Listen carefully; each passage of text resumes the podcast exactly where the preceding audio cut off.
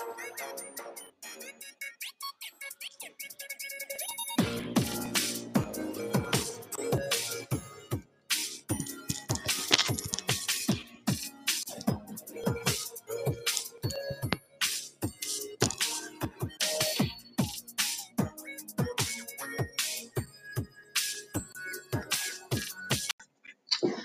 meu nome é Cauê e estou aqui com meu amigo Ian.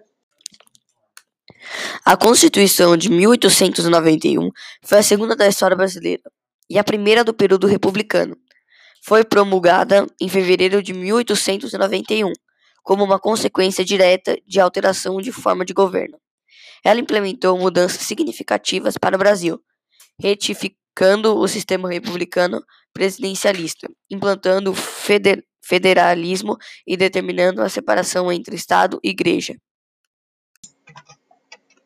O voto de cabestro foi uma forma de controle político muito usada pelos coronéis da República Velha para ganhar as eleições de seus candidatos. Era uma forma de controle político e domínio de votos, que tinha como base o poder econômico dos coronéis, que comandava o cenário político do período.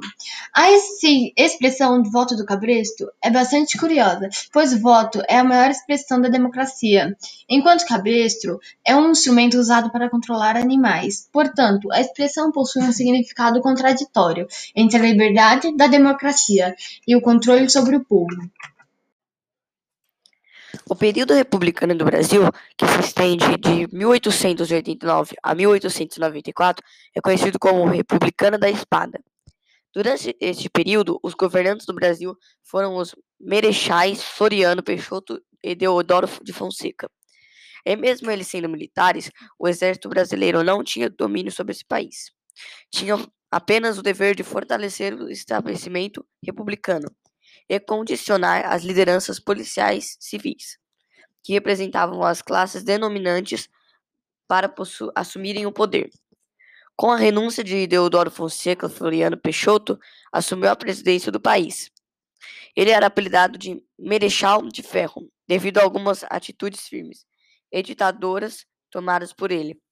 Atentavam-se a seu governo como ilícito, pois o governo, pois segundo a Constituição de 1981, se o presidente não completasse a metade do seu mandato, o vice-presidente assumiria o cargo provisoriamente por 90 dias, quando seria convocada novas eleições.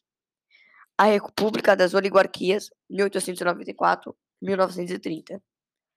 Quando Prudente de Moraes assumiu a presidência do país, foi iniciado um novo período republicano, a Republicana das Oligarquias. A ação político-administrativa era baseada na existência de oligarquias estaduais. E é isso, por hoje, adeus!